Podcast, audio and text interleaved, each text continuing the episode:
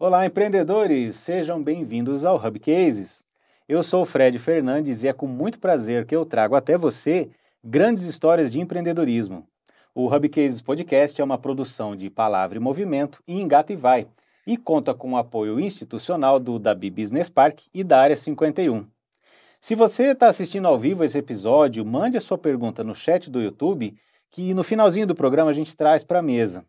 Ah, e para não perder nenhuma edição, inscreva-se já em nosso canal e ative as notificações. No Hub Case de hoje temos a honra de conversar com dois personagens de enorme relevância na ciência e no empreendedorismo, Thaís Guaratini e Norberto Peporini Lopes. A Thaís é farmacêutica, mestre com enfoque em cosméticos e doutora em bioquímica pela Universidade de São Paulo, tendo realizado cursos na Inglaterra e na Alemanha. Ela conquistou o Prêmio Mulheres Brasileiras na Química pela Sociedade Americana de Química, em parceria com a Sociedade Brasileira de Química. Já o Norberto é graduado em farmácia industrial, com especializações na Alemanha, Estados Unidos e Inglaterra. É mestre em medicamentos e doutor em química orgânica pela USP. Ele é professor da Faculdade de Ciências Farmacêuticas da Universidade de São Paulo. Thaís e Norberto vêm hoje falar sobre ciência e as empresas Liquinofora e Eborá. Sejam bem-vindos. Muito obrigado. Obrigada. Muito bom ter vocês aqui hoje. E você pediu para chamar de Betão, né? Muito mais fácil. Ok, vamos chamar de Betão. Thaís e Betão. Ô, Thaís, eu gostaria que você contasse um pouquinho a tua história de estudo, de academia, de universidade, até você se interessar pelo empreendedorismo. Como é que você chegou? Como é que foi esse caminho? Bom, eu comecei a faculdade, eu não sou daqui de Ribeirão, né? Eu vim para fazer faculdade aqui em Ribeirão e eu sempre tinha a ideia de voltar para minha cidade natal, que é próxima a São Paulo, trabalhar em alguma indústria, alguma empresa ali perto de casa mesmo. Então, desde que eu entrei na faculdade, eu acho que eu, eu me via trabalhando no mundo corporativo. Aí, terminando a graduação, eu fui fazer um mestrado bem aplicado, é, senti a necessidade de, de estudar, queria né, estudar mais, ter mais. Acabei me apaixonando pela academia e fui fazer o doutorado. E o meu projeto de doutorado ele tinha um vínculo com uma indústria cosmética. Então foi uma, uma experiência assim, que acho que mudou minha vida, porque foi o meu primeiro contato da academia com a indústria. Então, a primeira, primeira vez que eu entendi que poderia a ciência estar tá junto ali com o empreendedorismo, se conectando de alguma maneira, né?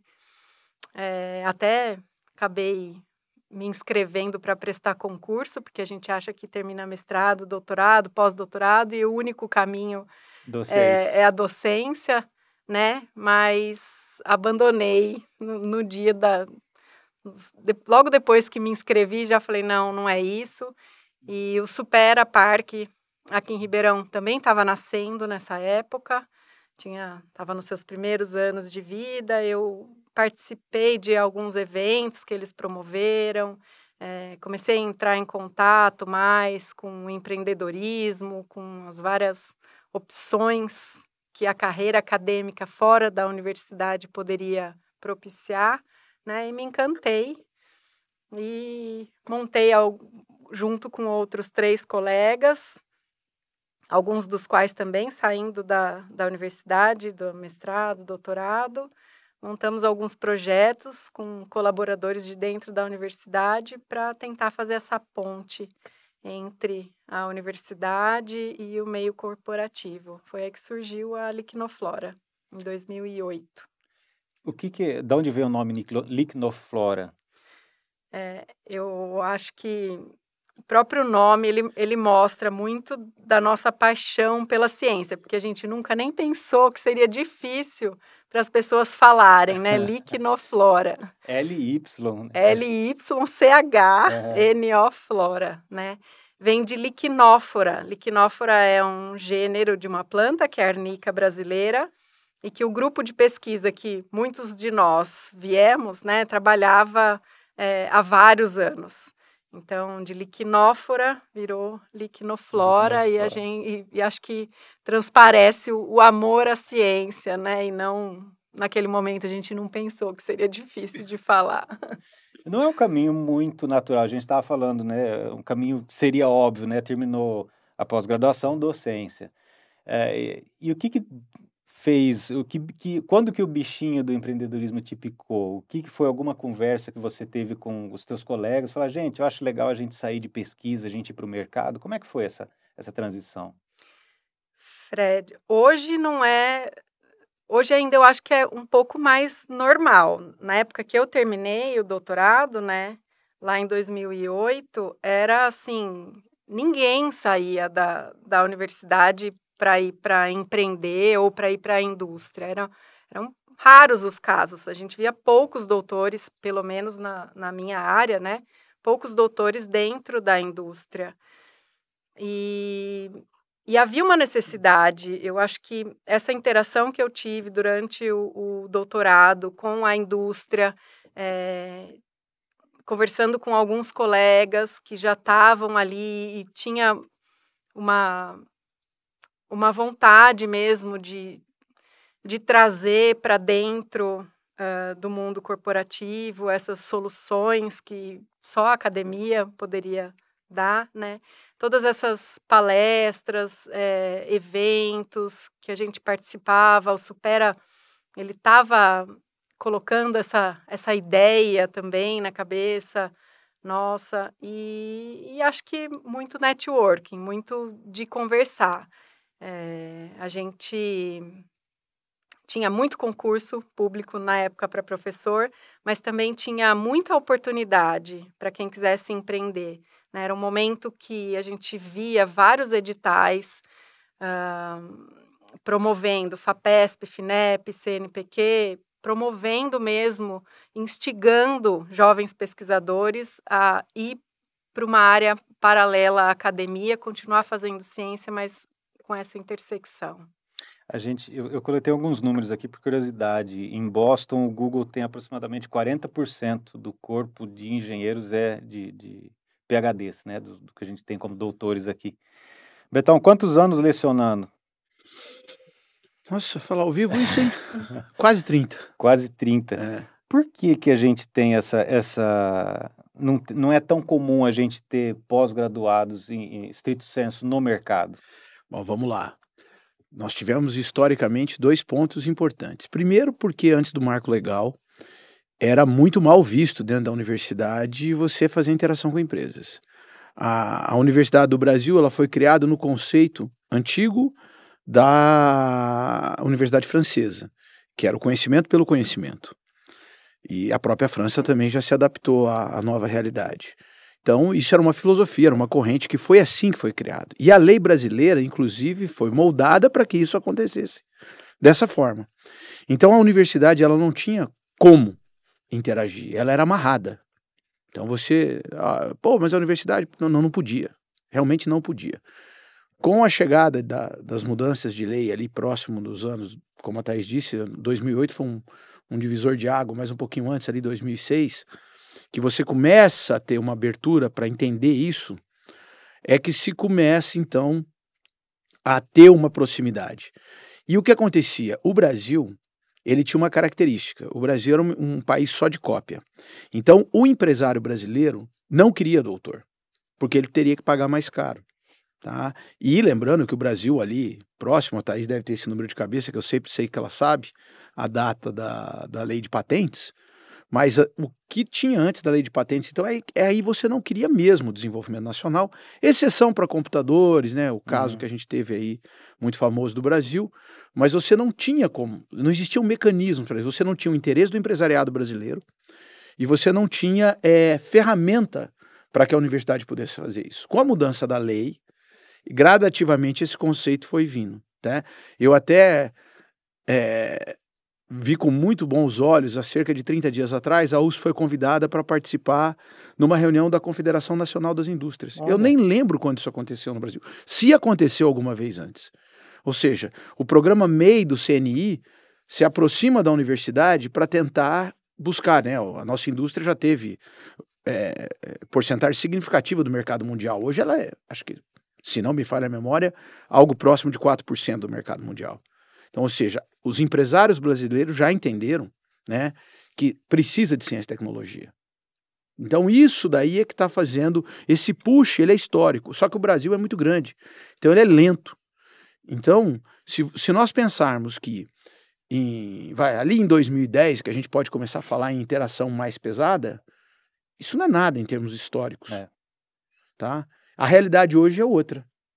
Hoje você já tem. Eu costumo brincar que eu conto na mão o número de ex-doutores que eu perdi para a academia. Hoje já é o contrário.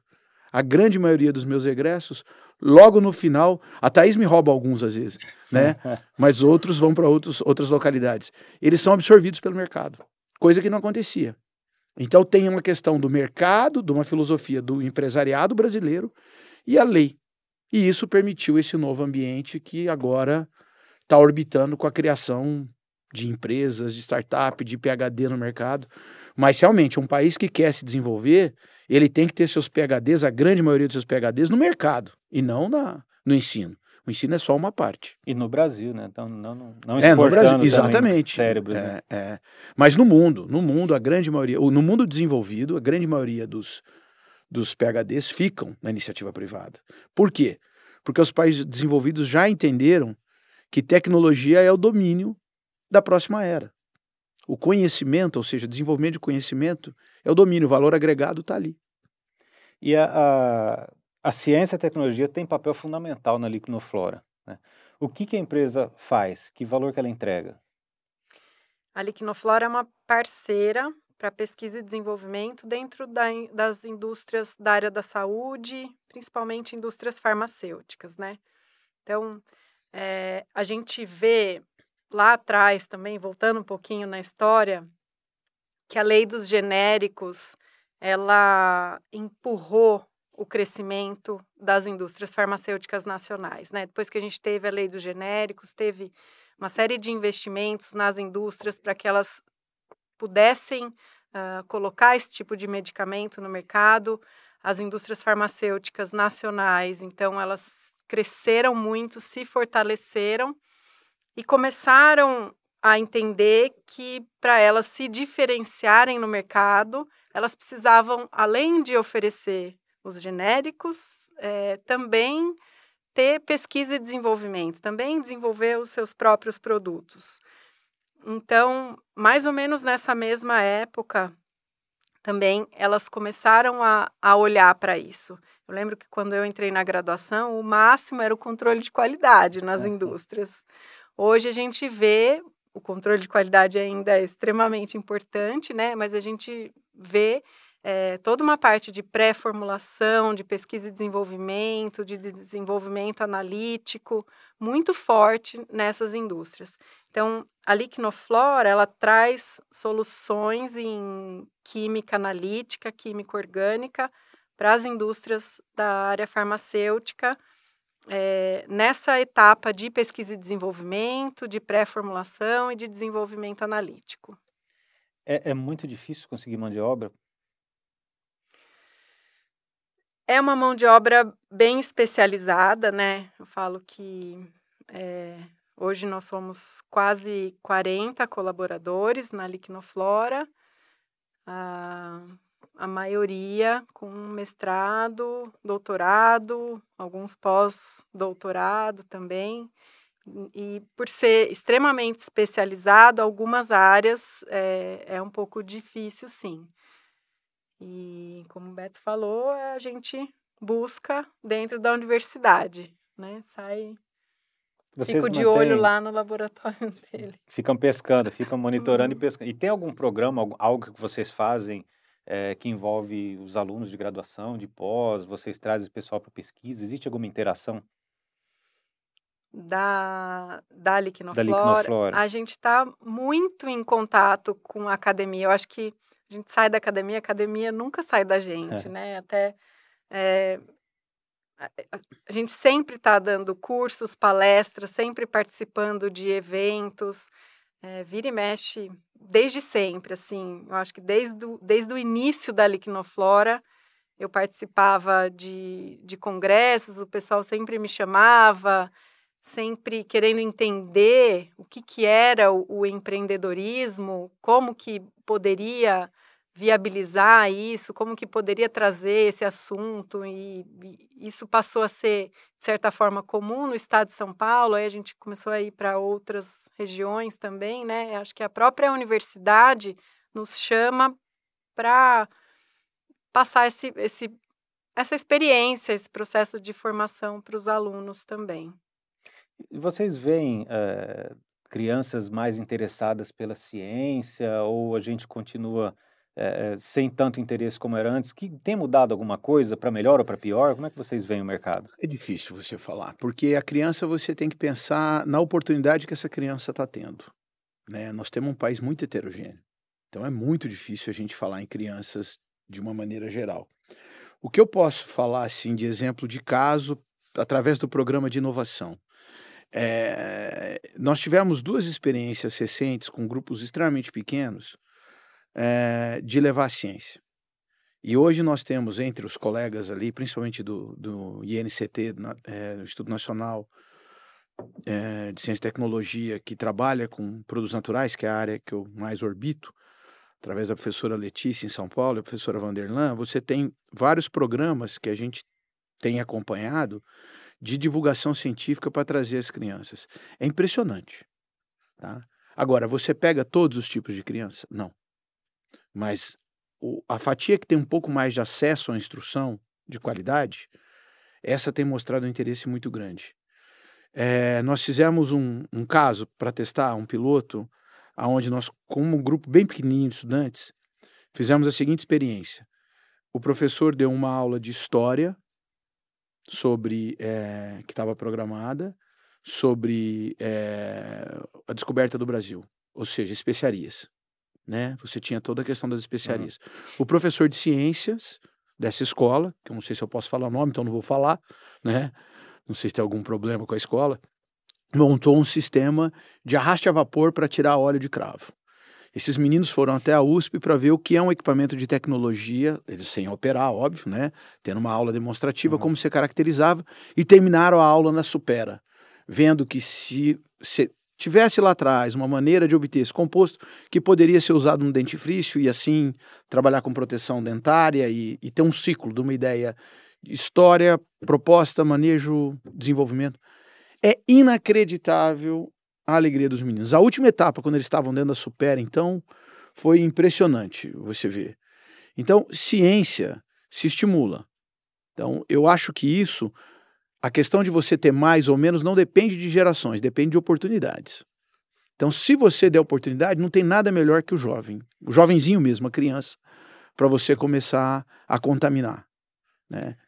Então, Mas... eu não vejo diferença assim significativa. Eu vejo em oportunidades. Quando eu era criança, por exemplo, nem sonhando que existiria uma oportunidade dessa. Mas acho que vale isso também para a matemática, né? Eu, eu, tive uma dificuldade muito grande de aprender matemática quando eu era pequeno. Para mim era muito abstrato aquilo, eu tinha uhum. dificuldade uhum. de entender coisas tão abstratas. E, e eu acredito que a, a, a, deficiência em matemática pode estar tá deixando a gente para trás em, em, uma série de, de, de, de, pesquisas, né? Por exemplo, quando a gente começa a falar de, de pesquisa quântica, o domínio ah, da estatística é fundamental. E se não acho... tiver uma base de matemática, como é que faz? Aí, se você me permite escapar e não falar de inovação, acho que o problema é mais grave. Tá? Eu acho que essa deficiência que você levanta, ela tem a ver com a capacidade de lógica. E a capacidade de lógica e raciocínio, nós estamos tendo um problema, sim, na sociedade mundial. Até às vezes, quando eu converso com colegas docentes de outros países, né, talvez a discussão mais profunda eu tenha tido com um colega nosso, Hans, na, da Universidade de Münster, na Alemanha, que você detecta, nos, até dentro da, da universidade hoje, algumas deficiências em lógica. Por quê? Porque nós estamos trabalhando com a geração da informação muito rápida. E não foram ensinados a processar tão bem a informação. Tá? Então, a, a, o maior problema da deficiência da matemática lá embaixo é o desenvolvimento da lógica. E, e sem a lógica, você não vai fazer ciência. E aí você vai pegar, e veja bem, não é só a deficiência na matemática no, no pequeno, não vai comprometer só a, a quant, como você colocou, mas também as sociais, é. também as humanas. Isso é muito mais amplo. Isso dá outro programa, se a gente quiser entrar nessa brincadeira.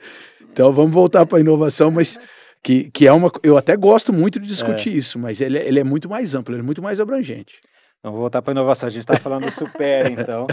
E o Super é um projeto fenomenal que existe aqui em Ribeirão Preto, né? Para quem não é de Ribeirão não conhece. E, e, eu acredito que ele não, não é tão não é relevante apenas por investir e respeitar a ciência, mas pelo networking que ele faz, né? A gente estava falando é. de network antes.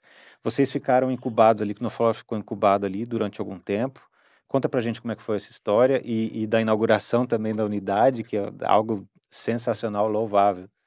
Isso. A gente nasceu já tendo em vista e, e, tendo a possibilidade, todas as possibilidades que o Supera traz, né? Então, é, a gente criou nosso CNPJ, a primeira demanda que a gente teve, né? Fomos atrás de criar nosso CNPJ e já submetemos vários projetos. Assim que a gente obteve é, aprovação de um FINEP, né? Se eu não me engano, é, a gente já a gente já estava no hotel de projetos do Supera e a gente falou, ó, a gente precisa de espaço, ganhamos um, um, projeto, aí participamos de um edital, fomos aprovados, então entramos para o processo de, de incubação. É, não era onde é hoje o prédio, né? Tô falando lá uhum. de 2008, ficava num anexo à garagem dos ônibus da USP, era um prédio pequenininho ali, é, Espera mas... de que ano o prédio ali? De que ano? Ele, eles fazem acho que 20 anos é. esse ano, é. né?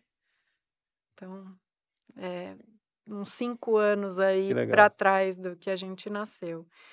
E, e aí a gente começou ali com uma salinha, eles nos ajudando, porque a gente sabia fazer um projeto de pesquisa, desenvolver um projeto de pesquisa, conduzir, né? Agora, como ganhar dinheiro com isso, como transformar essa ideia num negócio, a gente teve muito apoio do Supera. Apoio jurídico, apoio é, na parte das patentes, é, apoio contabilidade, fiscal, né? Sempre nos ajudaram, nos mostraram muitos caminhos ofereciam, na época, algumas consultorias uh, para a gente também. Hoje é um pouco diferente, não sei te falar como é, mas eu acredito que toda essa assessoria ainda está presente nas empresas que estão incubadas ou no centro de negócios, né? E logo depois, logo em seguida, a empresa foi, foi crescendo, aumentando, a gente conseguiu captar outros projetos de pesquisa, a gente ficou de 2008 até 2012 com a maior parte do investimento do, do capital que entrava na empresa era pelos projetos de pesquisa. A partir de 2012, essa, esse gráfico se alterou, porque a gente já estava no mercado, né? Já estava prestando serviços, uhum. isso, interagindo com outras indústrias. Aí, a partir de 2012, é, o nosso faturamento aí era maior do que o financiamento que vinha dos projetos de pesquisa. E em 2012, a gente passou para um outro prédio, porque o Supera tinha a perspectiva de construir em outro lugar, mas ainda não sabia quando que isso ia acontecer e a gente precisava ampliar, né? Aí fomos para um outro prédio que a gente alugou e reformou e transformou em empresa e ficamos lá como uma empresa ainda associada ao, ao Parque Supera de 2012 até esse ano. E agora, esse ano, a gente voltou para o Supera Parque, que já é um parque tecnológico mesmo, então ele tem o centro de negócios, ele tem a incubadora, ele tem um parque de containers e ele oferece lotes para as empresas construírem os seus prédios ali dentro, né? E nós somos a primeira empresa que legal. a ser, Parabéns. A que ser legal. construída, ser instalada lá.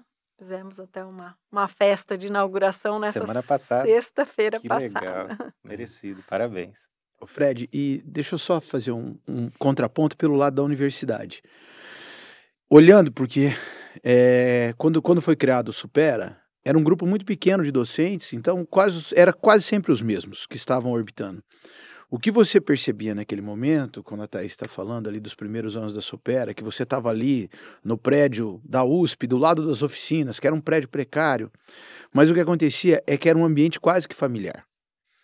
Ou seja, existia uma interação dos que nós chamávamos carinhosamente dos meninos da Supera, ou seja, o Eduardo, Saulo, companhia hum. toda, Dalto, né? É, muito próximo a eles que estavam nascendo. Então, parte da diversidade que o jovem tem hoje, da dificuldade dele dar o passo, naquele momento, ele tinha outras dificuldades. Mas essa não existia. Né? Hoje, quando nós vamos discutir o ambiente de inovação no, no Brasil todo, nesses sistemas, ele é um, algo já macro. Então você tem todo o suporte que a Thaís relatou, mas naquele momento você tinha um cuidado, porque era muita interação olho a olho com as pessoas. Que hoje, num tamanho da Supera, ela, ela existe de outra maneira.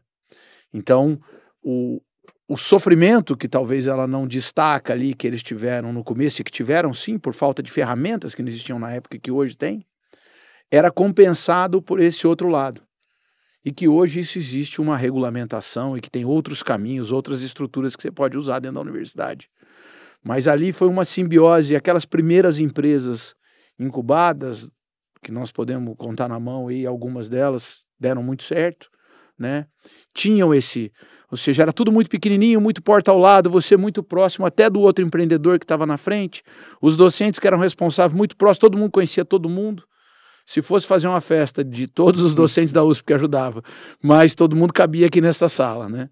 Então, é, isso é uma coisa que precisa ser chamada a atenção, porque hoje o ambiente é muito diferente.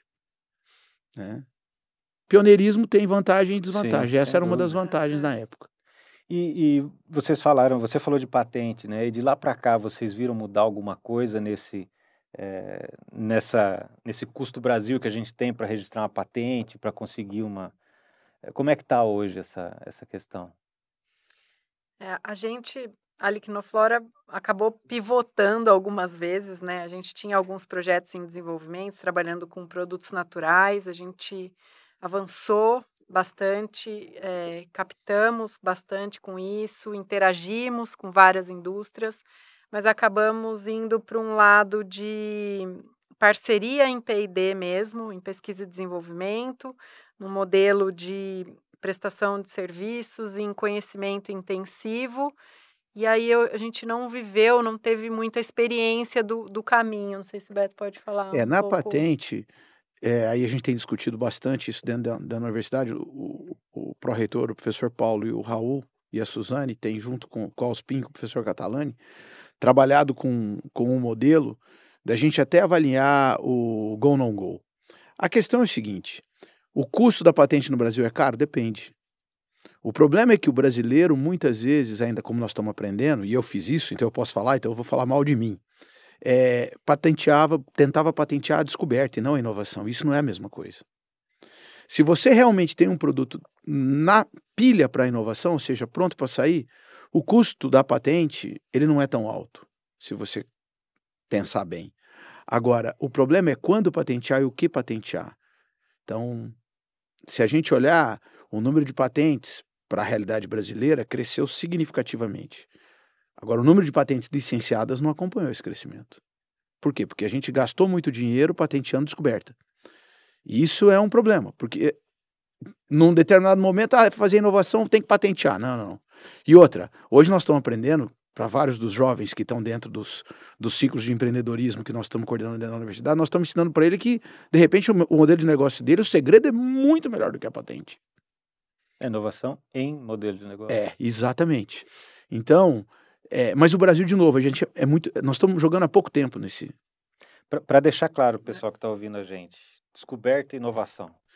É fácil, por mais que pareça difícil.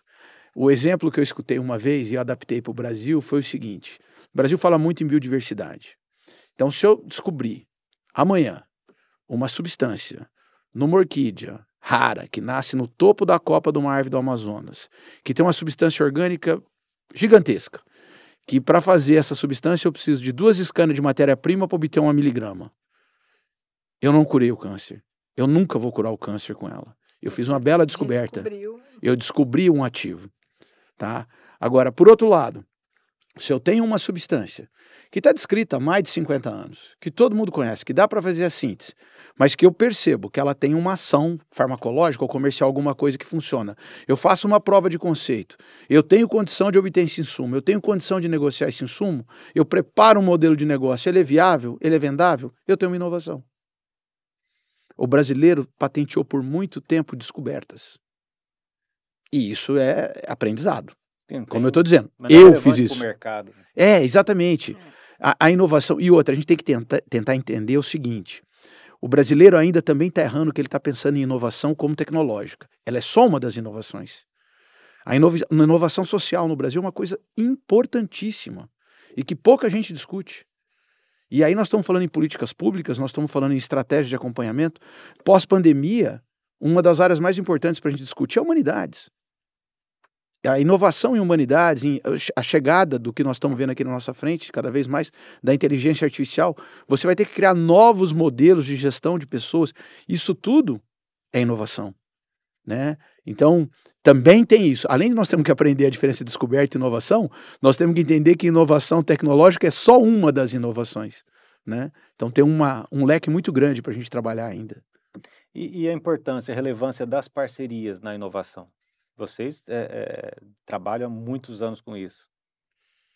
É, eu, a gente fala, né, que o modelo de inovação aberta, né? Acho que nem se discute mais outro modelo. É vários atores orbitando, nem o Beto falou, orbitando ali num mesmo cenário para conseguir fazer junto fazer a coisa dar certa. Então, acho que hoje em dia não vejo mais uh, o mundo ou o modelo de inovação se não for bem heterogêneo e com vários atores diferentes. Essa é a grande riqueza, né? A diversidade, né? A heterogeneidade das pessoas que é. participam da inovação, né? É, eu, eu já acho mesmo que não, nós não vamos fazer desenvolvimento no Brasil, nós não vamos dar, o, nós não vamos para a indústria 4.0 para valer, vai, vai, uma ou outra área, algumas coisas dentro do agro que estão estabelecidas e que já tem o grande capital dentro do Brasil, mas o país mesmo para ser competitivo lá fora não tem outro caminho. Você vai ter que investir em pesquisa e desenvolvimento e inovação. Na, na nossa universidade, eu posso falar da minha, não posso falar das outras, né? Senão estou sendo leviano. Mas dentro da nossa universidade, é, o fato da gente ter criado a Pró-Reitoria de Pesquisa e Inovação, ter um pró-reitor de pesquisa e um adjunto, professor Raul, que é de inovação, criar o modelo, né, separar os PIN, criar o modelo Inova, criar os distritos. Para que, que nós estamos fazendo tudo isso? Exatamente para que não só a universidade se aproxime das empresas, mas como as empresas entrem dentro da universidade. E isso parece pouco, mas é muito, porque quando você coloca todos esses atores jogando ao mesmo tempo, trazendo desafios para dentro da universidade, porque aquela, aquela conversa de você fazer uma transparência, usar os termos em inglês que é bonitinho, market push, não sei o que, tá, tá vamos, vamos parar com isso e vamos trazer para a realidade do Brasil. Trazendo para a realidade do Brasil é o seguinte: olha, a indústria nacional ou algumas multinacionais que queiram fazer desenvolvimento no Brasil, qual o problema real que você tem? Muitas vezes o problema é um insumo. A gente sequer tem no Brasil um parque produtivo de insumo forte. Tivemos alguma coisa década de 50 e 60 que quebrou com a abertura do mercado. A pandemia mostrou que sem isso não vamos para frente. Então tem que recriar. Então, quais as dores do, do empresariado? É essa? Então, olha, o problema é esse. E aí, de novo, não vai ser com a descoberta. Vai ser com a descoberta de 30 anos atrás que você vai aprender a agregar valor, desenvolver tecnologia para valorar aquilo e poder oferecer para a sociedade. E aí você está fazendo um retorno social. Aí você pode perguntar para mim, mas a universidade ganha o que com isso? É, a universidade não é pública? Primeiro que só de fazer isso, ela já está cumprindo o papel dela.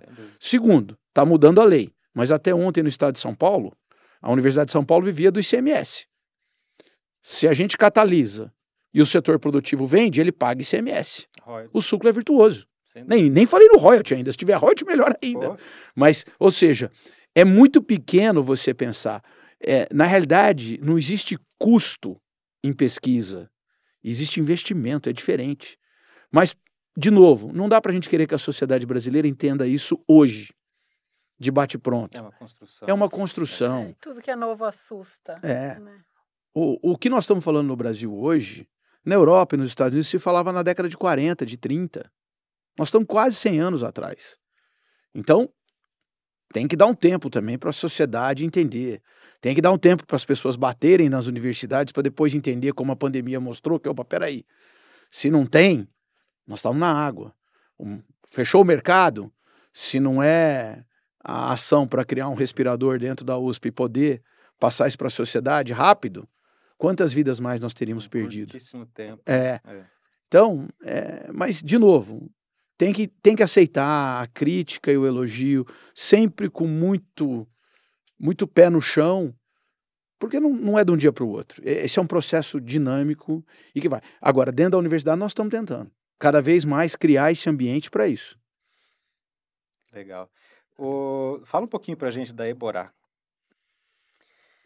Bom, a, a Eborá, ela é uma empresa que inicialmente foi uma, uma MEI, né? A Juliana Feres, uma bióloga, recém-doutora também, terminando ali o doutorado um pouco antes e trabalhava com abelhas, abelhas brasileiras, sem ferrão, e falou: eu preciso fazer alguma coisa, preciso me sustentar, e começou a comercializar os méis das abelhas sem ferrão.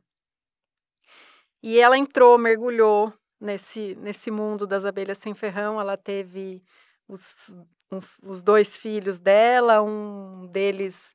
É, ela começou a desenvolver alguns cosméticos naturais, que ele tinha uma alergia na pele, é, com cera, com mel, com própolis, e falou: não, isso daqui é muito interessante. Começou a ajudar outras mulheres uh, a criarem abelhas, a terem caixa de abelha, a até explorarem um pouco do mel, a fazerem uh, essas, esses cosméticos caseiros mesmo. E essa comunidade cresceu, ela começou a impactar a vida de várias mulheres com o mel das abelhas sem ferrão. E num determinado momento, né, a empresa começou a crescer, ela falou: eu preciso, enquanto cientista, desenvolver isso, tornar isso é, um produto. Uh, a gente sabe que as abelhas, os polinizadores, são essenciais para que a gente tenha alimentos. Uhum. Então, toda, toda a história da Eborá, ela envolve uma parte ambiental, ela envolve uma parte social, né? Pelo impacto que traz às comunidades. E a Ju falou: não, eu quero transformar isso num, num negócio, vamos profissionalizar isso. Nesse momento ela já estava com a, com a Mariana, a irmã dela, trabalhando junto. E ela veio até nós na, na Liquinoflora, falou: oh, eu tenho essas matérias-primas. A gente, na Liquinoflora, presta serviço para a indústria farmacêutica no desenvolvimento de matérias-primas, também de origem natural, né? e nós queremos transformar isso em produto, o que, que a gente pode fazer junto, e a gente já tinha uma amizade, e aí ficamos apaixonadas pelo projeto, encantadas pelo projeto, né? Do tanto de impacto social e ecológico que esse projeto traz. E acabamos mergulhando de cabeça. Então, hoje a gente participa aí da Eborá. A Eborá, ela, o, o, o foco dela são as abelhas sem ferrão. Então, a empresa comercializa mel das mais variadas, é, dos mais variados tipos de abelha, e a gente desenvolve alguns suplementos alimentares e cosméticos com essas matérias-primas, porque o mel dessa, de, é, ele é produzido em uma quantidade bem menor do que o mel da abelha que a gente conhece, que uhum. é a uhum. apis, né? E a gente tenta agregar valor às colmeias para trazer maior rentabilidade também para as mulheres no campo. Então a gente estuda, investiga a própolis e a cera dessas abelhas para transformar como matéria-prima para a indústria cosmética.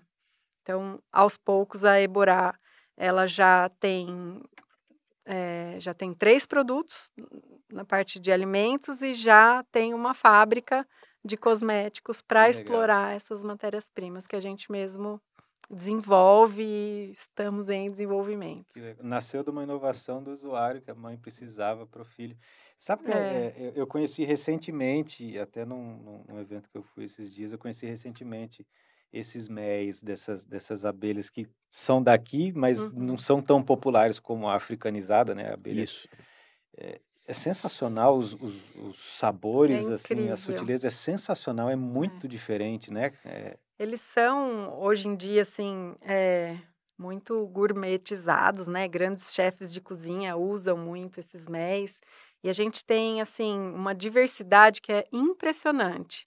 Tem um mel que puxa para o salgado, tem um mel que é extremamente cítrico, tem um mel que é azedo, é, a cor é diferente um do outro. E eles têm textura... características assim de, de, de é, relacionadas à saúde diferentes do, do, Muito diferentes também, muito diferentes. A gente tem, por exemplo, é, o mel de jataí, que é um mel que a comunidade indígena usa para tratamento de várias doenças nos olhos. Olha só. E assim, é extremamente interessante, um universo enorme para a gente explorar. Que eles têm constituintes diferentes. São as abelhas da nossa biodiversidade, é, pastando, né, como uhum. a gente fala, na, nas, na, na nossa mata nativa mesmo. Então, é, é uma diversidade incrível. Assim, a gente já fez alguns estudos metabolômicos para entender as diferenças que tem os méis de apis, entre os méis né, de apis e o das abelhas, de algumas abelhas sem ferrão. E é impressionante. É um universo aí que brilha os nossos olhos, olhos acadêmicos também, né? Muito legal. Bacana. Betão, você estava falando do, do Inova USP, né? Dá um, um pouquinho mais de detalhe para a gente como é que funciona esse projeto. Vamos lá. Então, dentro dessa estrutura, o que nós estamos tentando fazer, né? Que eu comentei contigo, que agora nós temos a Pró-Reitoria de Pesquisa e Inovação e temos os agentes. Então, nós temos a USPIM, que é o braço, vamos dizer, que cuida da, da organização da Agência USP de Inovação. Né, isso, que é a USP, desculpa, a Agência USP de Inovação, que cuida de várias coisas, da regulamentação do treinamento, dos contratos e e nós temos o, a, os Inovas, que são braços executores. É, Para o público em geral seria mais ou menos assim. Um cuida da organização, né, do cardápio e o outro cozinha. Uhum. Né? Então aí é onde você tem a execução. Dentro dos Inovas, então, nós temos diversas ações. Se o pessoal entrar aí na, na página do Inova USP, né, que é www.inovausp.br, verá diversas. Eu vou falar de uma delas que é a que eu coordeno, que é a Unidos. Então, o que é Unidos? Dentro desse Inova, você pode receber diversas empresas, diversos desenvolvimentos. Você tem o pessoal que trabalha com TI, você tem atividades para graduandos. Unidos é uma residência. É uma residência em inovação. Então, o que, que você faz ali dentro? Você pega jovens, que no exemplo da Thaís, quando ela estava comentando que ela estava lá, que hoje não vão ter mais aquele olho no olho, aquela coisa menor, aquele cuidado, que hoje para montar um sistema de inovação, ele, se ele for para uma incubadora é muito caro, se ele ficar dentro do laboratório já não é mais o que se espera, se quer um passo a mais, hoje os financiadores.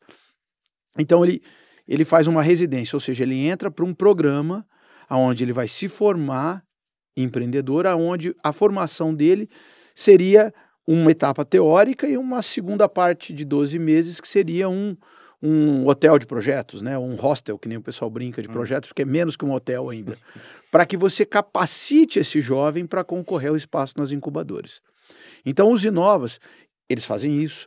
Os Inovas, por exemplo, estão discutindo todo o desenvolvimento da computação quântica no Brasil, e aí o, o professor Zuf em São Paulo, né? Os Inovas têm ações na área de, de petróleo, por exemplo, de ressonância, com o professor Tito lá em São Carlos, né? Aqui em Ribeirão, o Inova de Ribeirão, que é o que eu cuido, com um olhar mais para a área da saúde, né? E agro.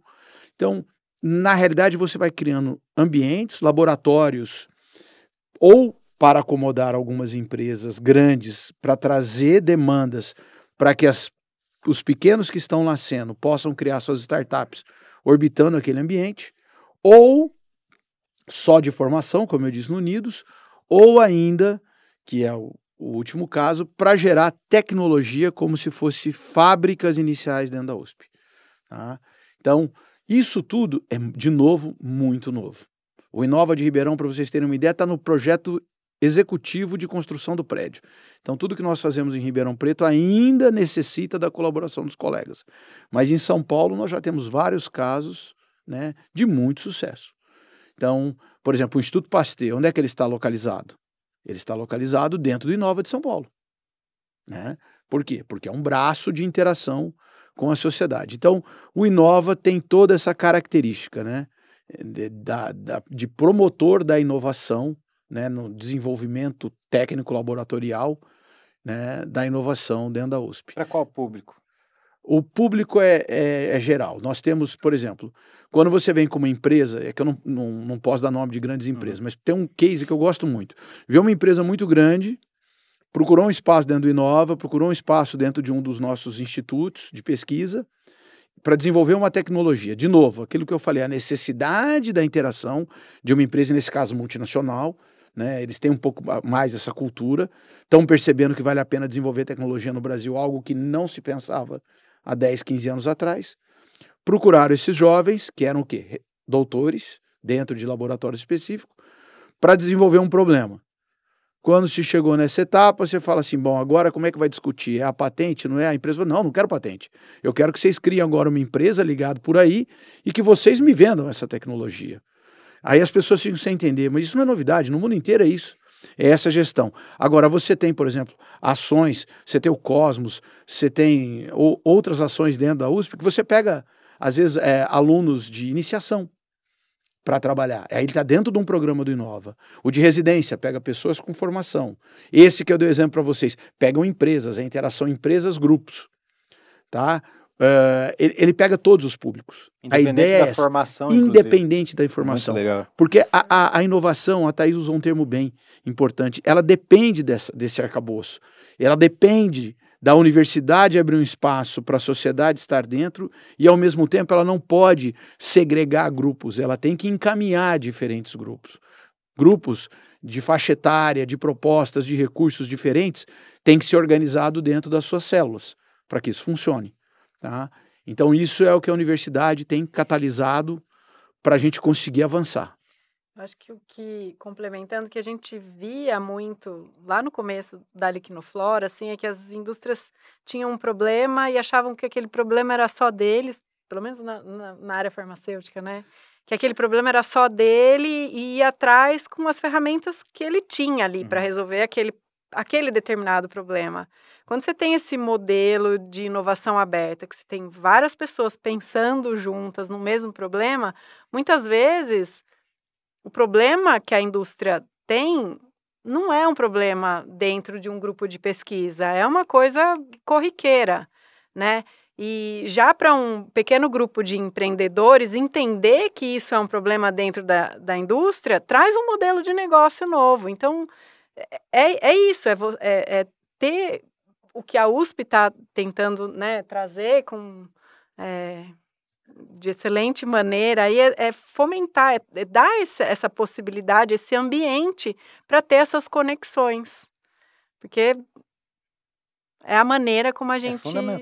consegue ir, ir para frente, eu, junto. Né? Eu acho que a, a ideia do nosso reitor de ter proposto no, na questão nova dele a, a criação da, da Pró-Reitoria de Pesquisa e Inovação, mesmo que não foi uma nova Pró-Reitoria, mas o fato de você colocar agora em pé de igualdade a pesquisa e a inovação dentro da USP, o, o professor Carlotti foi brilhante com essa atitude.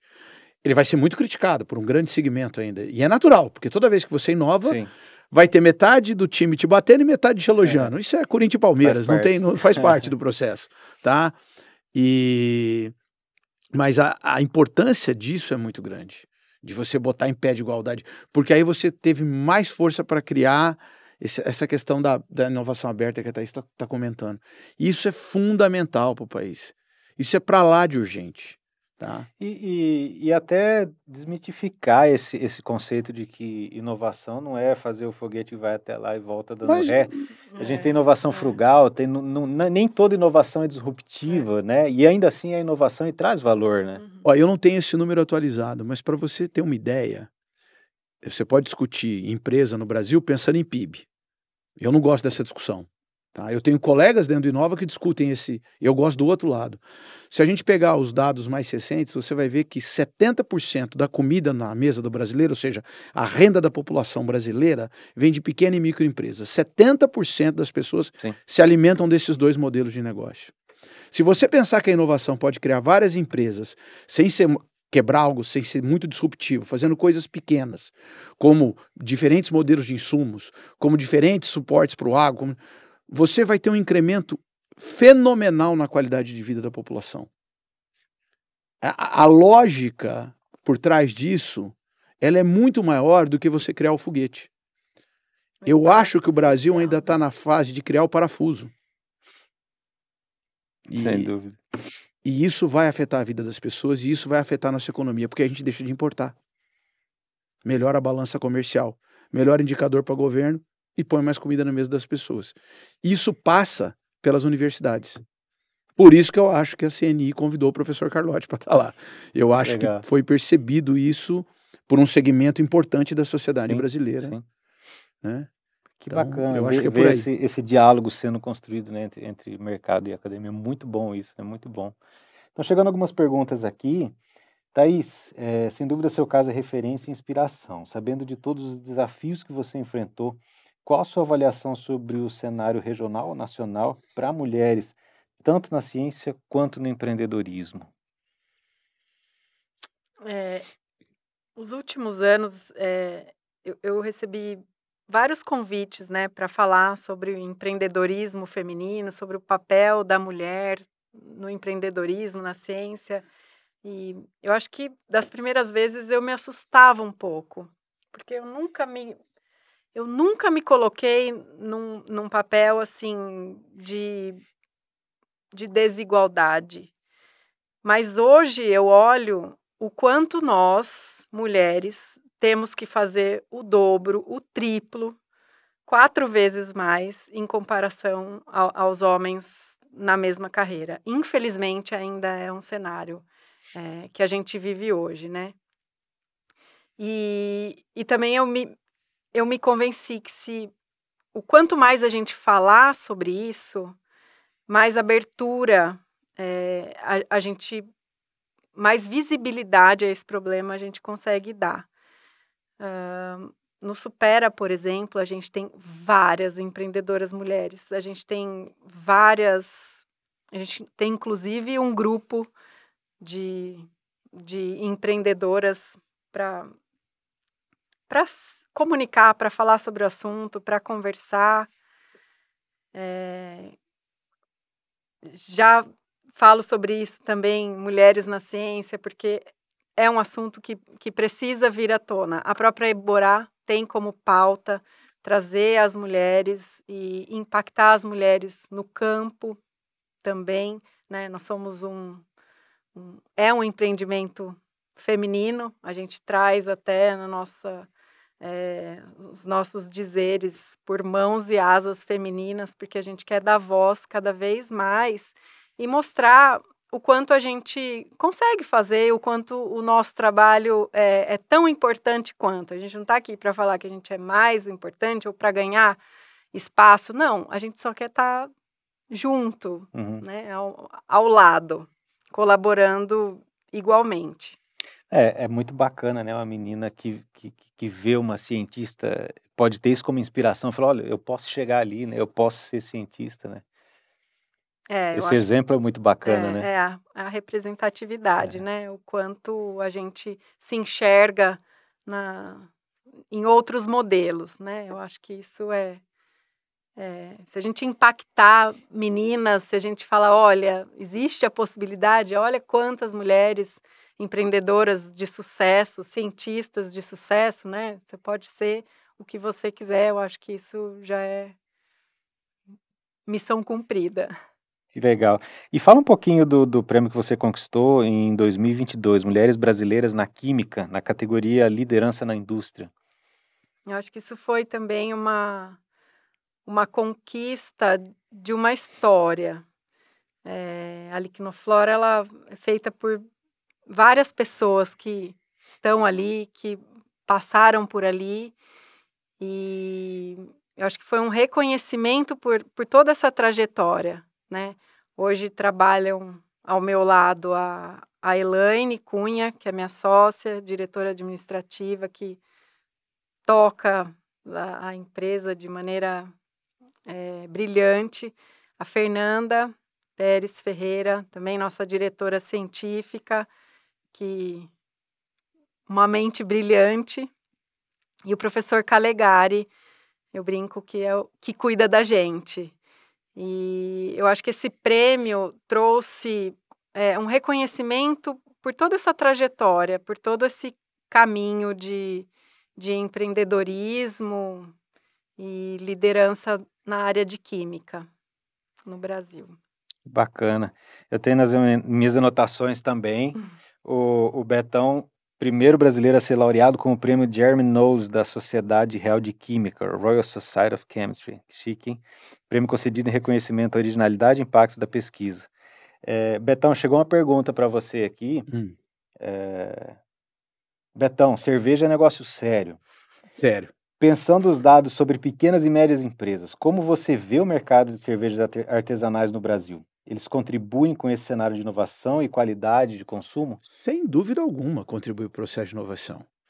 Né? Eu também, de novo, não posso falar nome aqui de, de empresa, mas pô, se você der uma olhada no Polo Cervejeiro de Ribeirão, o, o, número de receitas que aparecem, porque criar uma nova receita, incorporar um novo substrato da biodiversidade brasileira, é uma inovação, mas de novo, é uma inovação ah, incremental. Não, não, mas é uma inovação que vai fazer o quê? O cara desenvolve um novo produto, ele desenvolve um novo modelo de negócio, ele cria uma pequena empresa que pode depois ficar uma média, às vezes até grande.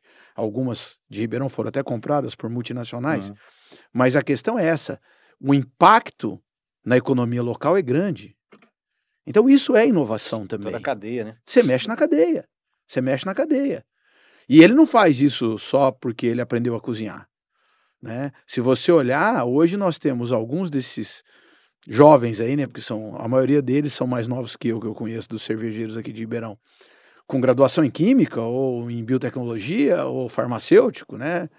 Tem um lá que eu estou acompanhando, um, um, dentro do laboratório do professor Leonardo, que o menino é brilhante na, na formação, no estudo, no fenômeno. É um processo fermentativo. Ou será que fermentar a produção de etanol não é inovação? Opa, se é. Foi uma grande inovação no Brasil, né? Quando a gente produziu o carro a álcool. Todo o processo está lá. Então, né, em uma escala muito menor, mas ele é.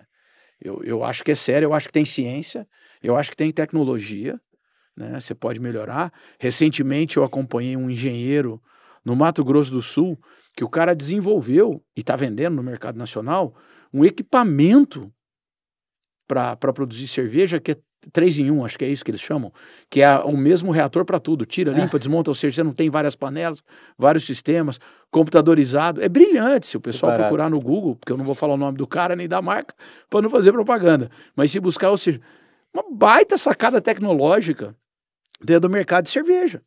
Ele desenvolveu um novo modelo de equipamento para atender esse mercado do pequeno, bem do pequeno, né?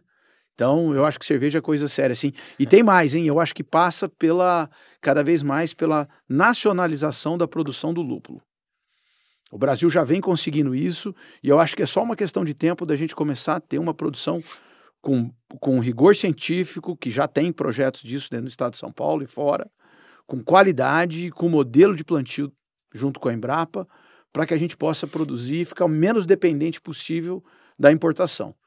Acho que logo, logo nós vamos ter. Já temos lucro de qualidade no Brasil, mas nós vamos começar a ter demanda disso. Oferta em quantidade que possa atender mais. Comércio em escala, né? É, escala. É interessante que, que a gente vê vários setores passando do, do empirismo para a ciência, né? Para poder replicar aquilo e manter a mesma qualidade com queijo, com azeites recentemente, com cerveja, inclusive, né? É. Eu não gosto tanto de cerveja quanto ele, mas eu acho que a, a, pesquisa e desenvolvimento nessa área é tão forte que fez com que as grandes empresas nessa área tiveram que se transformar. Elas tiveram que mudar os seus modelos de negócio, né? Porque já não, o mercado já começou a mudar, direcionado por esses esses pequenos produtores. É impressionante. É, você tem. Legal. E, e, muitas vezes o pequeno consegue fazer um, um, um produto premium, né, de alta qualidade, uhum. e consegue compensar uh, o faturamento uh, com baixa escala, né? É, mas essa, esse é o modelo, né? É. é esse o modelo. Ele não tem que concorrer com uma pilsen de arroz ou coisa assim. Não é, não é, não é isso que ele deve fazer. Senão é aí talvez é um pouquinho do empirismo tal. Uhum. Mas quando você vem com estudo, com tecnologia e consegue desenvolver alguma coisa premium mesmo, com bastante rigor, aí você vai ter estabilidade no mercado para oferecer aquela qualidade, poder agregar melhor valor e dar ali seu. Que você dê quatro, cinco empregos. Tá ótimo. Sim. Sem tá ótimo. Já está já tá afetando a economia. Já está afetando a economia sim, local. Sim. Thaís, como é manter uma marca de cosméticos ligada a uma proposta mais natural e com compromisso social, tendo a grande indústria cosmética como concorrente? E aí eu acrescento, as abelhas é, é, sem ferrão, essas abelhas nacionais, é, a produtividade delas também é muito menor do que a africanizada, é né? É muito menor. Como é manter essa, isso funcionando nesse mercado tão concorrido?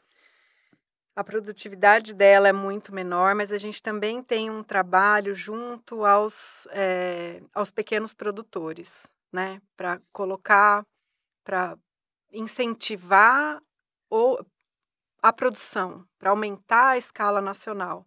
Então, a gente faz parceria com algumas grandes indústrias, por exemplo, que precisam uh, fazer reflorestamento ou impactar de alguma maneira ali a, a sociedade que elas estão localizadas, então a gente incentiva, a, coloca a caixa de abelha, treina o pessoal, né? Tem todo um processo educacional ali e estimula novos fornecedores. Então, com isso a gente consegue aumentar o mercado fornecedor.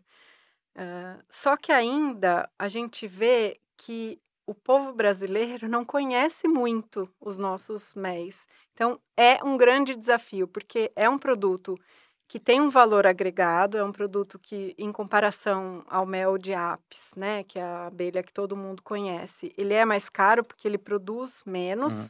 e as pessoas ainda não entendem, não, não sabem sobre isso. Então, a gente tem todo um, um processo educacional também do nosso público consumidor, de, de mostrar o quanto que é importante a gente incentivar o consumo de mel para ter o aumento de polinizadores no meio ambiente.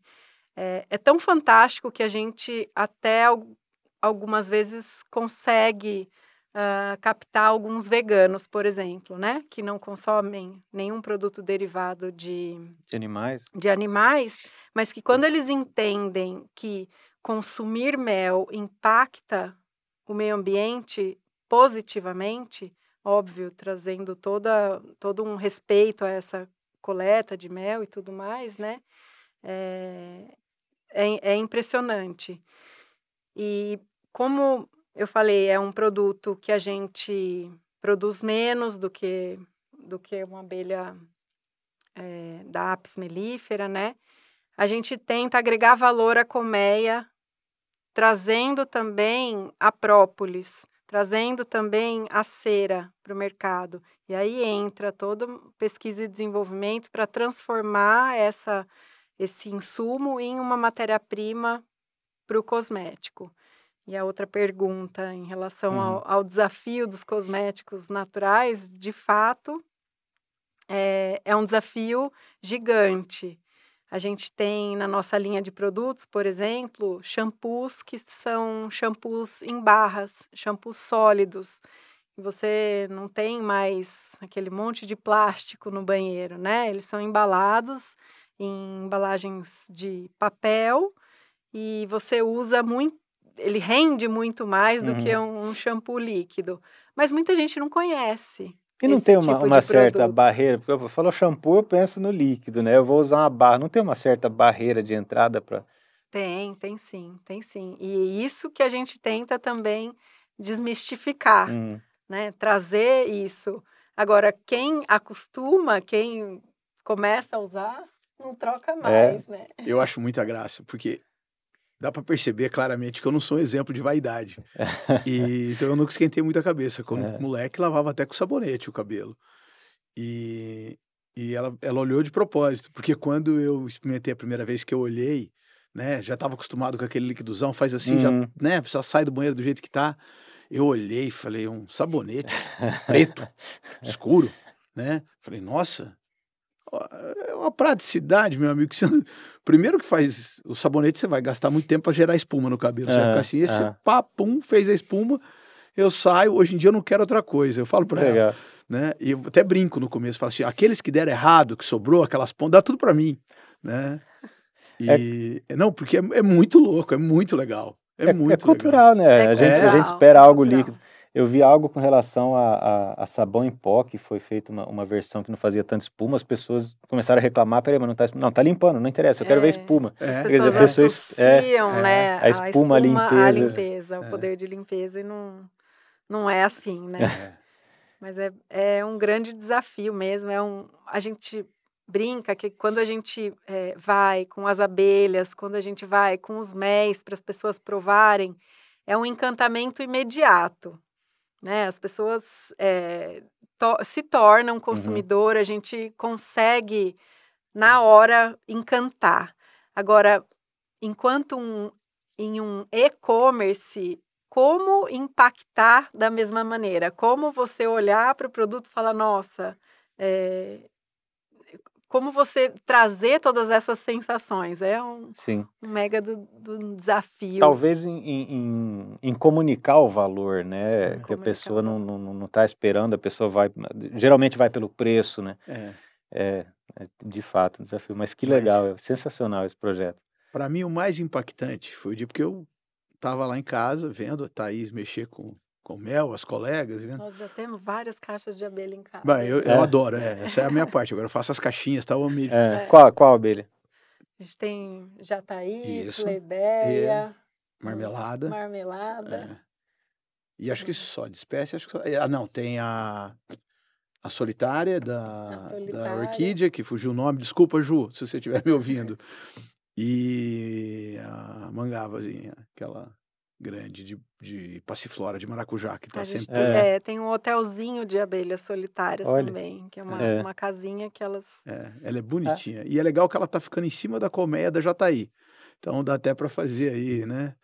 Um, um vertical na história. Mas eu legal. tava falando, o mais engraçado, É. para mim foi um dia que elas estavam falando de mel, e aí elas estão lá comendo e provando e tal, e eu olho e passo, e ela comendo morango, e eu pensei comigo assim, falei, ah lá, fala, fala do mel e tá comendo leite condensado.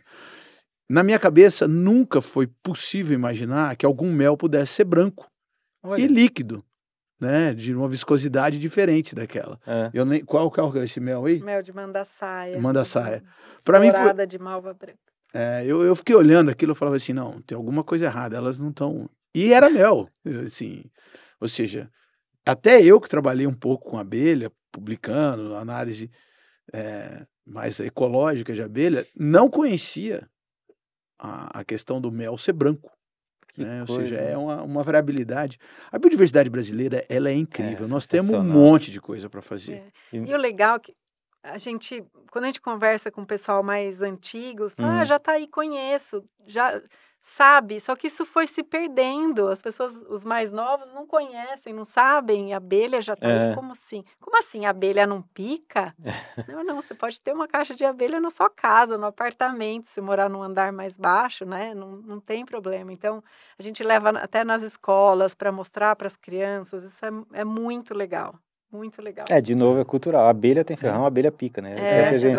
Aqui não pica é é. aquela que enrola no cabelo, arapuá, né? É. Só que O pessoal conhece, né? Não, e também não É. gosta. É. Ela não faz mel, arapuá não faz mel. Não. Não, Ixi, Ah, não, fazer pergunta. mal? Eu Ela- fazer Mel, mal. mel. Ah. mel. Faz, Ah, uma Aí curiosidade. você me Eu acho apertou, não sei. É, deixa Eu não pra, sei pra falar, eu Ju sou na Tá. próxima vez responder. Me diga como é que, o, o que, que existe de planejamento para a Liquinoflora? Para onde ela vai? Quais são os projetos? O que, que tem no futuro da Liquinoflora? Bom, a gente acabou de passar por uma etapa de expansão, né? A gente eh, quase que triplicou o espaço que a gente ocupava anteriormente. Então, estamos com várias contratações aí também para aumentar o nosso, o nosso time de pesquisadores.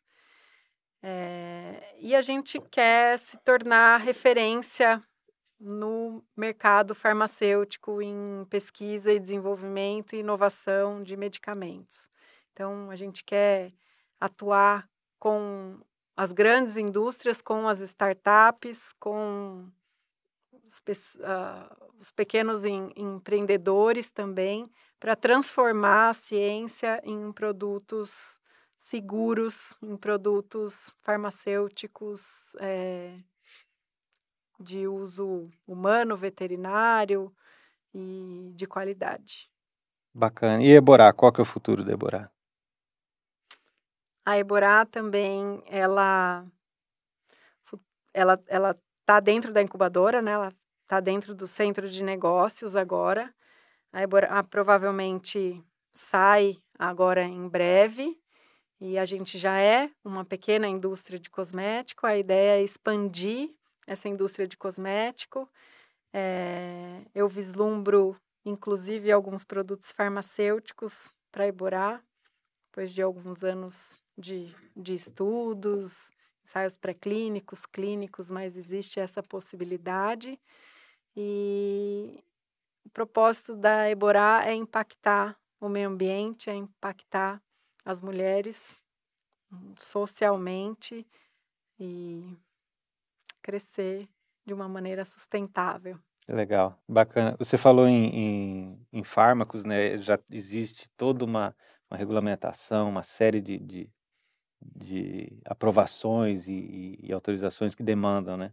Sim, sim. A gente fala que um desenvolvimento de, de um medicamento é de 10 a 15 anos, né? São várias é etapas que têm que ser uhum. cumpridas uhum. até que seja registrado esse medicamento de fato. Legal. E o que, que a gente pode esperar da nova USP aqui em Ribeirão para o futuro? Bom, eu imagino que nós vamos ter um, um Inova plenamente funcionando em dois anos. É o que eu torço muito e o que o meu chefe, o professor Carlotti, quer. Então não posso desapontá-lo. e aí a, imagino que nós vamos ter um salto significativo, nós vamos trazer uma, um polo da residência de inovação inteirinho para cá. Esse é o assunto que eu mais gosto. Hoje é meu, a menina dos meus olhos é ele, né, para poder catalisar ainda mais e mais jovens empreendedores, poder dar esse suporte para o ninho. Nidos vem daí, de ninho, né? De, de acolher. Nidos? É, Nidos vem daí, né? Um, não, não, é, o é, nome é Nidos. É, o Nidos. A, a, residência de inovação chama Nidos. Nidos. Né? Porque eu trabalho no Inova e cuido uhum. do Nidos em São Paulo. Nós vamos trazê-lo para cá e para São Carlos com o professor Tito e fortalecer bastante esse, esse desenvolvimento com uma característica regional. Então, o, o Inova em Ribeirão, ele, ele tende a ficar com o pé no agro e na saúde. Né? Não que não vá ter espaço para as outras coisas. A, a, proposta é que não se faça restrições, mas que você pode ter algumas vertentes. A gente tem uma vocação e muito tem a vocação, forte, é. né? Em ambas. A cidade uhum. tem. Né? Quem sabe não abre um espacinho no Nidos para cerveja aí, ó, atendendo a pergunta, né? Um polo de desenvolvimento de tecnologia de cerveja lá dentro, né? Mas eu, eu imagino que é por aí que nós vamos. E, e espaço físico? O, a obra que eu estou começando a, a, cuidar ali dentro do Inova, ela está prevista no seu término para 4 mil metros quadrados. Ou seja, 4 mil metros quadrados nós vamos ter provavelmente algumas unidades Embrapia ali dentro, que são polos de desenvolvimento de tecnologia, né, para poder receber. Nós vamos ter um, um escritório da Fundação USP para captação, dinheiro, recursos, essas coisas. A Alspin lá dentro. E o resto todo nós vamos dividir nesses ambientes de desenvolvimento. A ideia é que você tenha laboratórios que não têm dono. Ou seja, que você passa por ali, que você possa fazer todas as provas de conceito, desenvolvimento, acomodar os meninos, eles fazem a residência, acerta, prepara o pacote e entrego ou na Supera ou aqui na Dabi, dependendo da vocação de cada um. Então a ideia é que ali você vai, toma, agora você já pode começar. Você não está voando, você já aprendeu a bater asa. Agora você vai lá no galinho, eu te ponho e eles acabam de te, te puxar. Legal. Ô Thaís, é, o que, que você diria para uma, uma menina que pensa em, em, em se dedicar à ciência, a usar a ciência para o empreendedorismo, que caminho que ela deve trilhar, o que, que ela deve levar em consideração?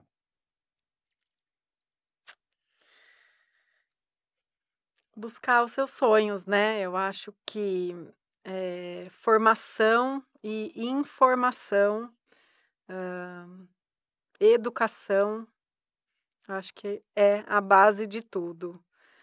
Uh, entender o que, que você quer, quais os objetivos de vida, qual o propósito, com o que você se interessa e, de fato, procurar uma formação direcionada para isso. É, falo que é muita disciplina e resiliência e treino. Eu gosto muito de comparar a corrida, né? Porque uhum. eu corro, com, a, com, com todo esse processo empreendedor. Você não decide correr uma maratona e no dia seguinte você sai correndo 42 quilômetros, né? Você se planeja, você estuda, você treina, você precisa ter disciplina, você precisa focar muitas vezes, abdicar de muitas coisas nesse caminho, mirando o seu objetivo, que é chegar lá no pórtico depois dos 42 quilômetros. Então, acho que o caminho do empreendedorismo é o mesmo. É você entender que tem um pórtico lá na frente, mas que você tem várias, é, várias coisas para abdicar. Tem muito treino pela frente, você tem que ter disciplina, você tem que ter muita coragem também para trilhar e para seguir todo esse caminho. E se a gente pudesse resumir, então, que é uma pergunta que eu faço para todos que passam por aqui, Thaís, o que precisa para empreender? Precisa de coragem, precisa de re resiliência, paciência. E eu, eu, vejo esse processo com muito carinho, com muito, muito amor. Né? Transformar tudo isso é, numa coisa boa, porque é uma coisa para a sua vida, que você vai dedicar a sua vida para isso. Então, Acho que amor e coragem resume bem. E Betão, o que, que precisa para empreender? Bom, no fundo eu não sou empreendedor, né? Eu, eu posso estar inovando dentro da universidade, mas empreendedor é a Thaís. Até, até brinco, né? Vou fazer uma brincadeira. Uma vez eu tentei ser empreendedor e foi batata. Seis meses a empresa faliu. Tá? Então. Aprendizado? É, é um aprendizado. Tá? Então, o que é. Agora, falando sério, pelo lado nosso da universidade dando suporte, é entender que tudo que você aprende na tua graduação e na pós-graduação, né, o planejamento, as planilhas, os modelos experimentais, eles são fundamentais no processo de inovação. Então, o conhecimento, fora tudo que a Thais falou, porque se o cara não for resiliente, ele não faz. Mas você entender que tudo aquilo que você utilizou para fazer um estudo, às vezes na fronteira do conhecimento, os modelos, o, a bagagem que você cria com isso, é o importante alicerce para você fazer a inovação. Basta só você aprender a olhar que a construção da lógica, o aprendizado em pesquisa, te dá a construção do racional para você desenvolver.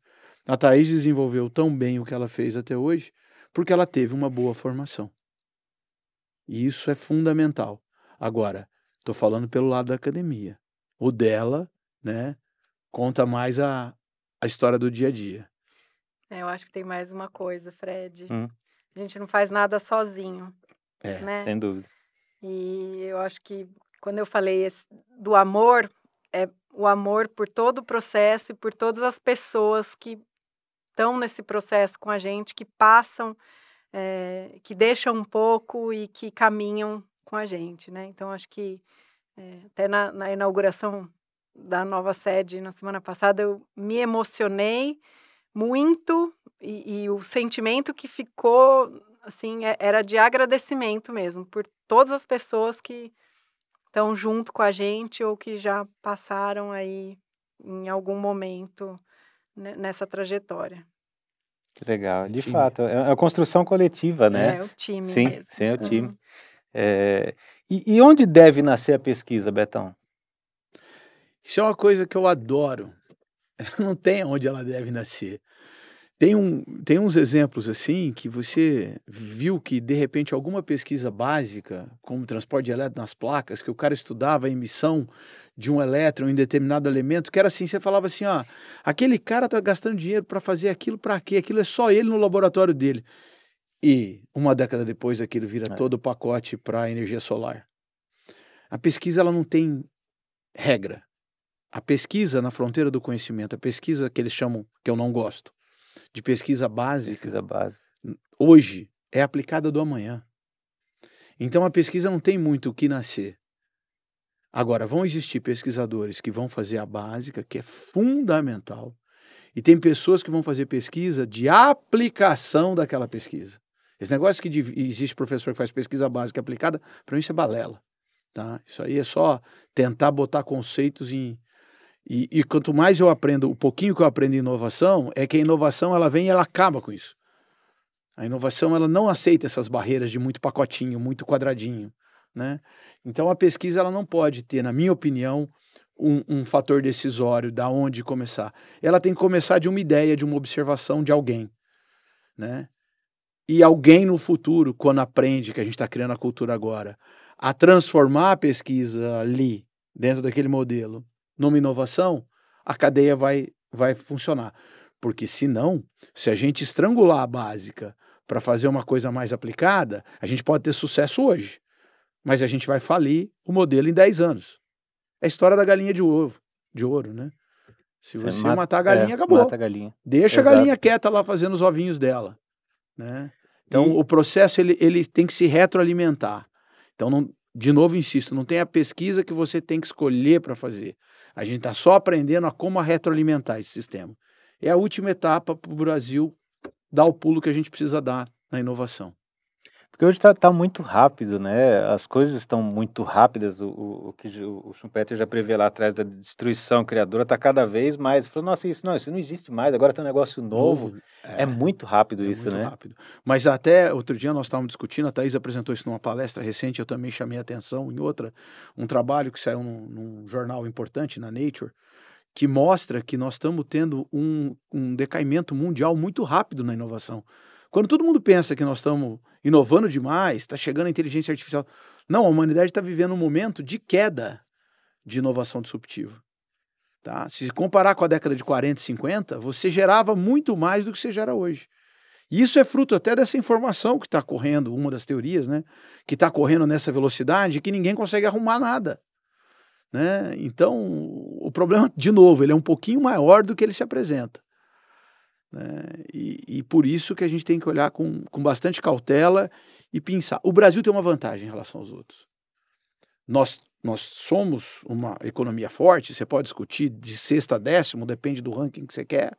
Vamos escolher aí um oitavo, um nono posição mundial. Então você tem capital, você tem boas universidades, você tem boa formação, você não tem problema com alimentação, com água, de forma significativa. Então, o que falta no Brasil, muita, muitas, muito do, do nosso dia a dia, são processos básicos da industrialização.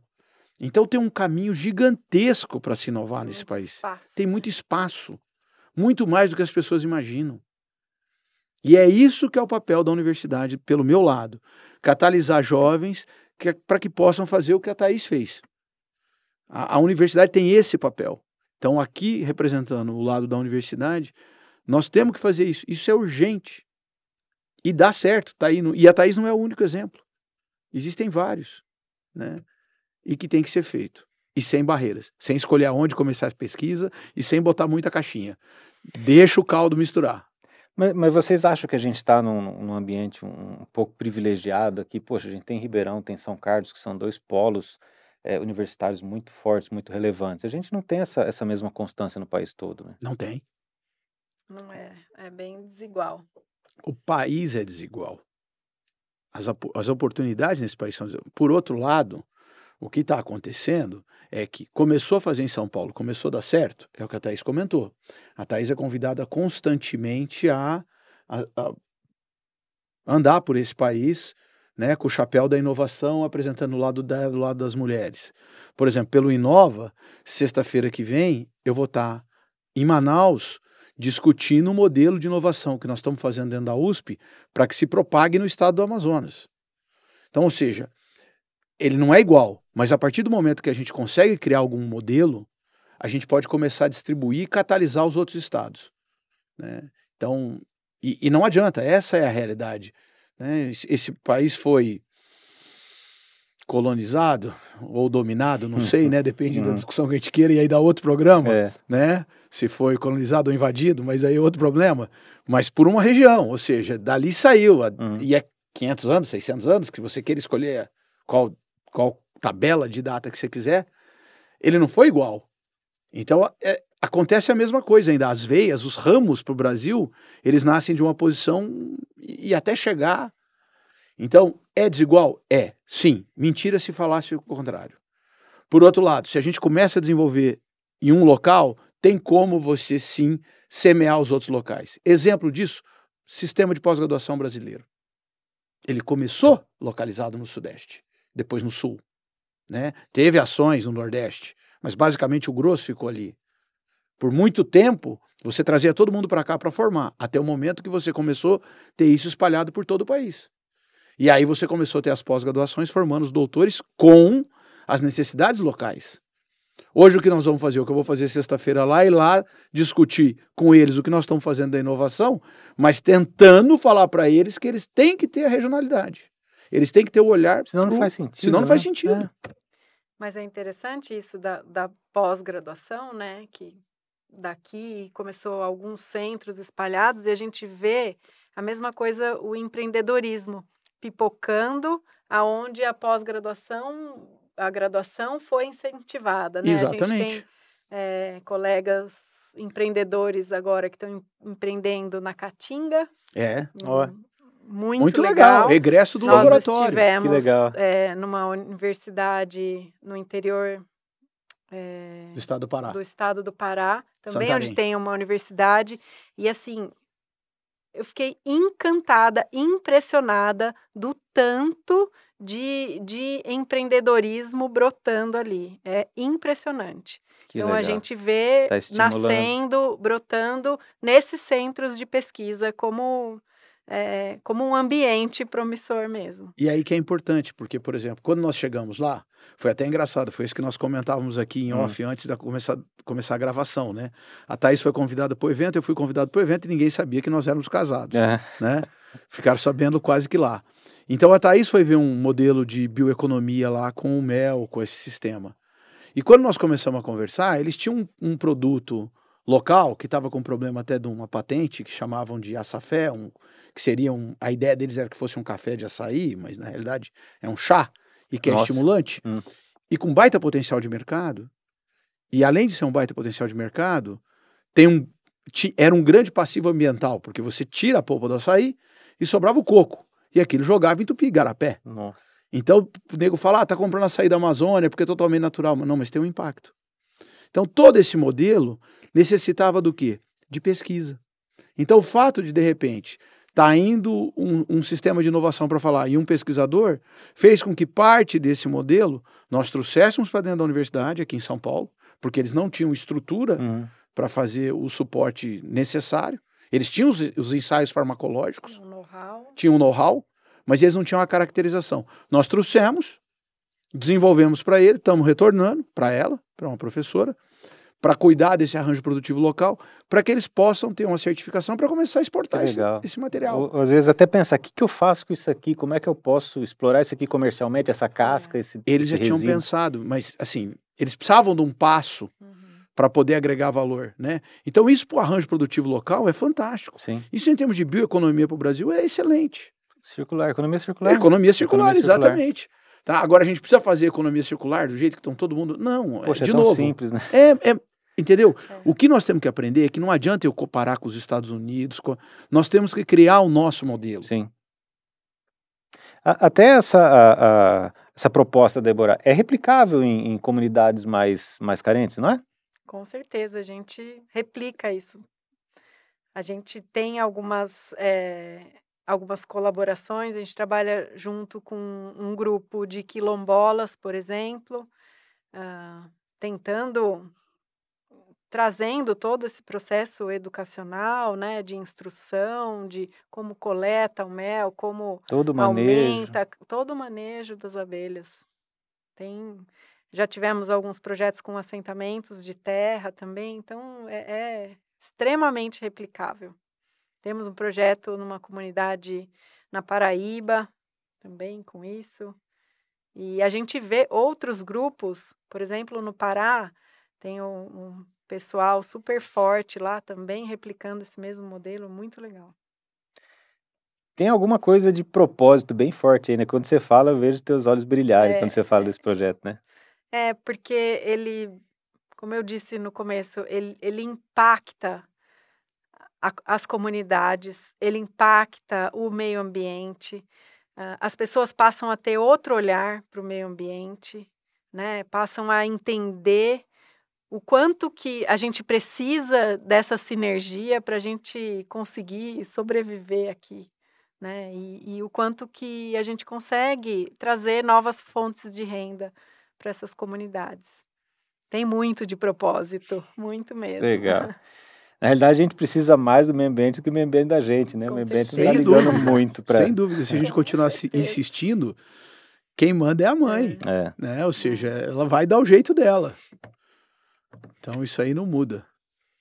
É isso aí, gente. Bom, eu quero agradecer. O papo foi muito gostoso, foi bem saboroso mesmo. Muito obrigado pelo tempo de vocês, pela presença de vocês. Desejo muito sucesso uh, aos projetos que continuem distribuindo ciência, que sem dúvida estão mudando, estão mudando o futuro do nosso país. Obrigado, pessoal. A gente que agradece. A gente que agradece.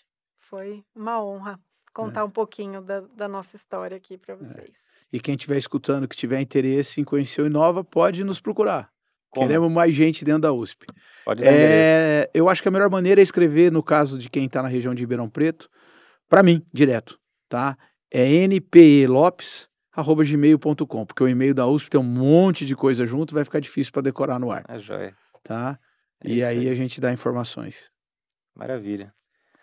Bom, pessoal, então, infelizmente, a gente chega ao final de mais um episódio do Hub Cases Podcast, que é uma produção conjunta entre Palavra e Movimento e Engata e Vai. A gente conta com o apoio institucional do Dabi Business Park e da Área 51. Eu quero agradecer a você que ficou conosco até aqui e quero agradecer também a essa equipe técnica que está por trás das câmeras que faz tudo acontecer. Eu te convido a se inscrever em nosso canal e ativar as notificações. Assim você não perde o próximo episódio que vai ao ar no dia 2 de outubro. Nos vemos lá. Hub Cases, onde empreendedorismo vira história para contar.